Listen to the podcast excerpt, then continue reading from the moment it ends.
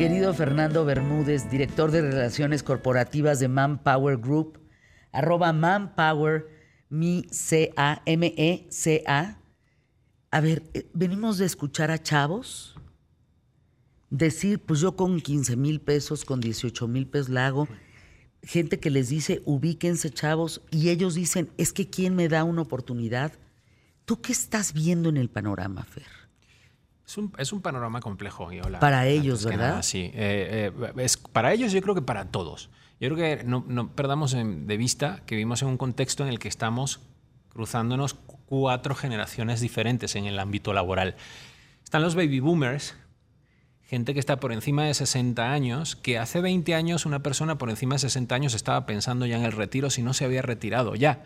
Hoy en día los baby boomers no se retiran, entre otras cosas porque no tienen cómo pagar ese retiro, ¿no?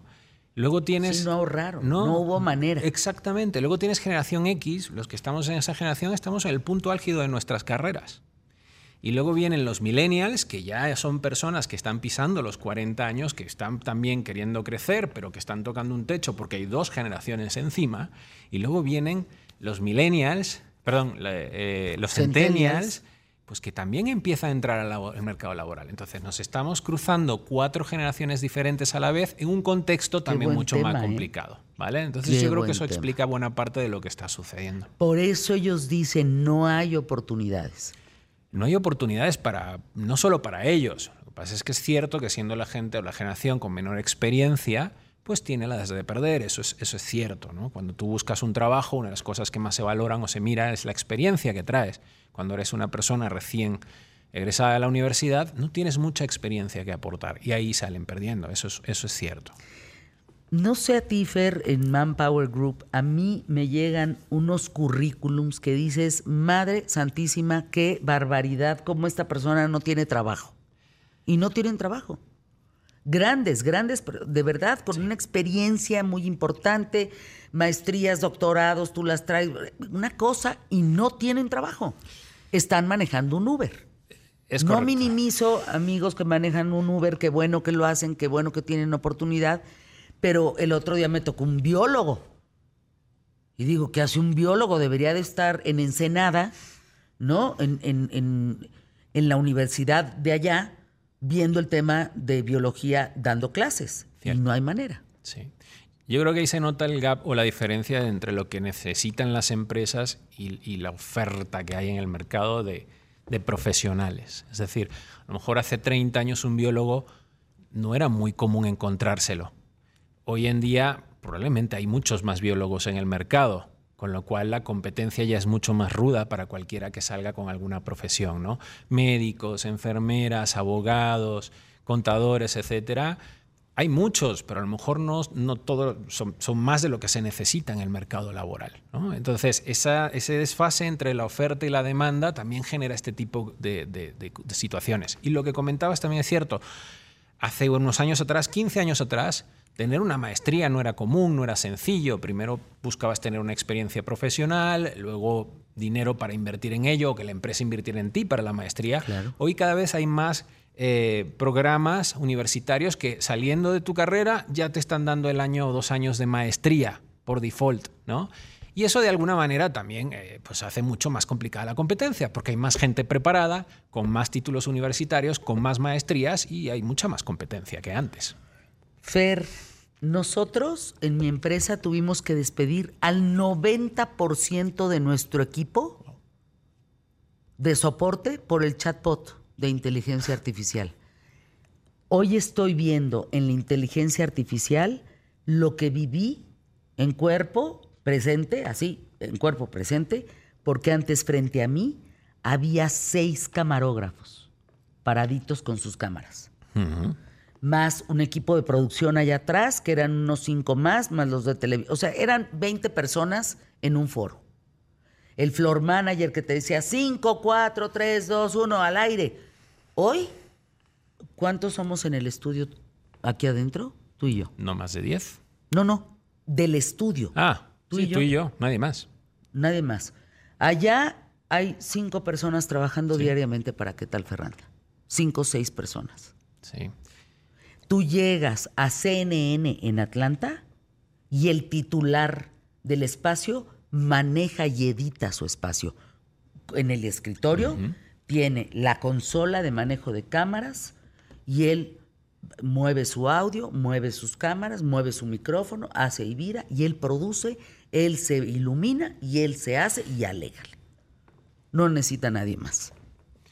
Sí, eso es cierto también, esa es otra tendencia importante que también afecta un poco lo que estábamos comentando de las oportunidades para los jóvenes. Eh, la tecnología, la digitalización de los procesos en las distintas industrias, lo que ha permitido es que las personas seamos mucho más multitareas, eh, tengamos mayor capacidad de ejercer funciones con menos apoyo o menos gente rodeándonos y con la inteligencia artificial pues ya se espera que sea exponencial. ¿no? Para compartir un dato, la OCDE estima que para 2030, si no recuerdo mal, más de un billón de empleos a nivel global se van a ver impactados de manera importante, transformados de manera importante por la inteligencia artificial. Entonces esto apenas empieza. O sea, esto va para más. Ahora, la buena noticia es que el 60%, según datos nuestros de Power Group, cerca del 60% de los empleadores ven que la inteligencia artificial va a ser más un creador o generador de empleo que destructor de empleo.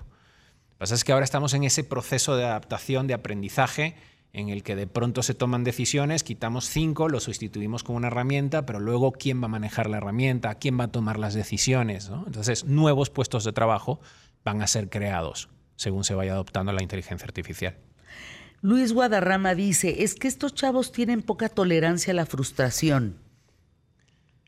¿Qué piensas de esto? Yo creo que la tolerancia, la poca tolerancia a la frustración la, tiene esa generación, la gente de esa edad, independientemente de que seamos, hayamos sido nosotros en su momento, ellos ahora. Yo creo que es parte del periodo en el que están pasando. Sí es cierto eh, que es una generación que es nativa digital y como tal sí tiene unas características muy diferentes generaciones anteriores. Ellos viven en el celular, viven en WhatsApp, viven en las redes sociales y eso limita mucho el, contacto que pueden tener con el mundo qué real. sirve eso? Y si le sumamos el efecto de la pandemia en el que tuvieron que estar encerrados durante casi dos años, pues están mucho más limitados en ese sentido, ¿no? Inteligencia emocional, habilidades blandas, comunicación, trabajo en equipo, etcétera, son cosas que no han tenido casi oportunidad de desarrollar por una o por otra cosa. Y también le sumamos a que en las escuelas, como lo dije, Abel, gracias por recordármelo, no están capacitando a los chavos para ser emprendedores. Los capacitan para ser empleados.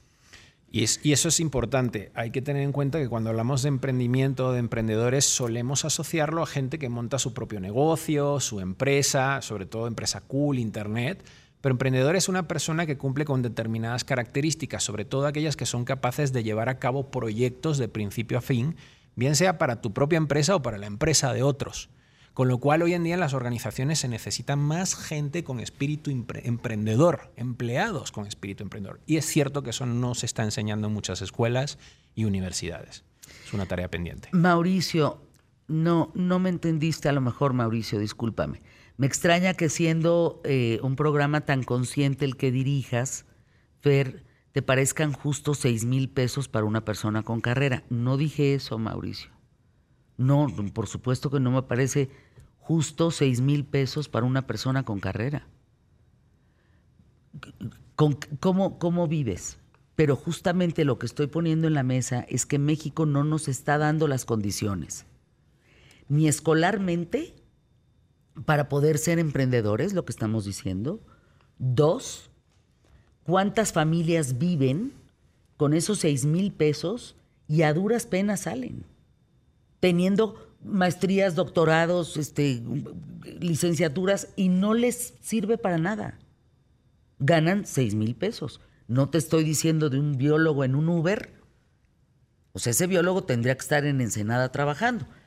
O sea, no, no, no dije eso, Mauricio. Sería yo incapaz, alguien que tiene una carrera eh, o que tiene estas habilidades para poder llevar a cabo un trabajo, necesita ganar bien. Yo soy jefa de mucha gente y lo que hago desde mi trinchera es a los que empiezan conmigo les trato de pagar bien y los que siguen conmigo les trato de pagar bien. Solo dedicándose al programa ¿Qué tal Fernanda? No tienen tres trabajos más. Sí los tienen, pero no con el mismo sueldo. Hay empresas que te dicen, tú ganas 5 mil pesos, pero haces tres chambas. ¿Cómo podemos salir de este atolladero? Está en chino, ¿verdad? Sí, no es sencillo, pero creo que pasa por la colaboración entre eh, el sector privado, sector público y desde luego universidades y instituciones educativas. Eh, esto es un trabajo que se tiene que hacer entre todas las partes. Eh, unos para apoyar a las empresas que dan oportunidades a gente joven, beneficios fiscales, incentivos para que las empresas puedan contratar y dar oportunidad a más gente joven, aunque no tenga mucha experiencia por parte de las empresas privadas, sin duda, acercarse a las universidades para desarrollar conjuntamente programas de integración de los jóvenes universitarios antes de que acaben la carrera. Vamos a anuncios QTF y regresamos.